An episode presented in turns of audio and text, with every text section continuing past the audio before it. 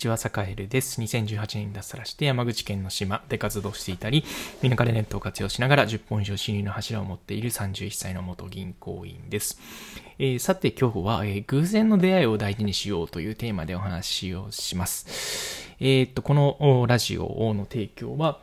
えー国内最高級、えー、沖カムロひじきの提供でお送りします。えー、沖カムロひじきで調べていただくと出てくるんですが、まあ、漁師が、えー収穫から、えー商品化、えー情報発信まで全て、えーやっているという、えーサラダではし食べれるひじきでございます。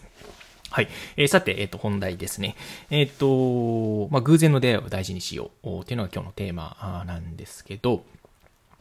インターネットとか SNS の発信に踊らされすぎちゃダメだよねという話ですね。えっと、やっぱりインターネットって、あの、自分が欲しい情報を、まあ、検索できればですね、検索できればそれにこう最適化された情報っていうのが手に入る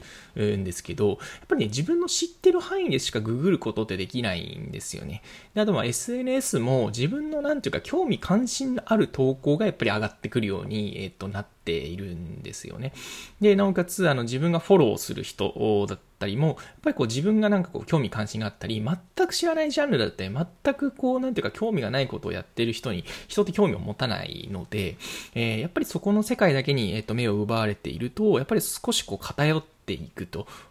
いうことになるかなと思ってます。えーなんで、やっぱりサカエルは、えっと、自分自身はやっぱり旅をしたり、まあ、世の、なんていうか、こう、旅をするまでもなく、ちょっとこう、外を出歩いたりとか、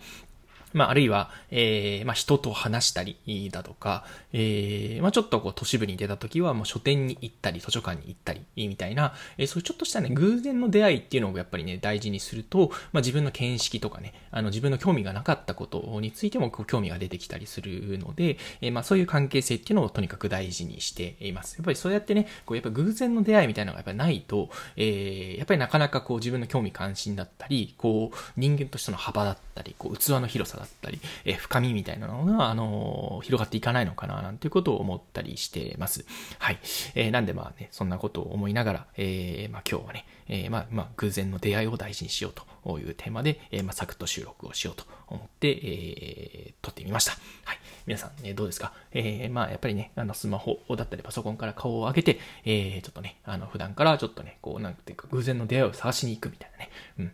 自分からこう能動的に、えー情報を取りに行くじゃないけど、えー日々の暮らしの中でなんとなくこうね、あの、とりあえずこう入ってくる情報の波に飲まれるんじゃなくて、えーなんていうかね、偶発的に発生する出来事っていうのを何かね、探しに行けるといいんじゃないかな、なんていうことを思っております。はい。というわけで今日も良い一日をお過ごしください。それでは。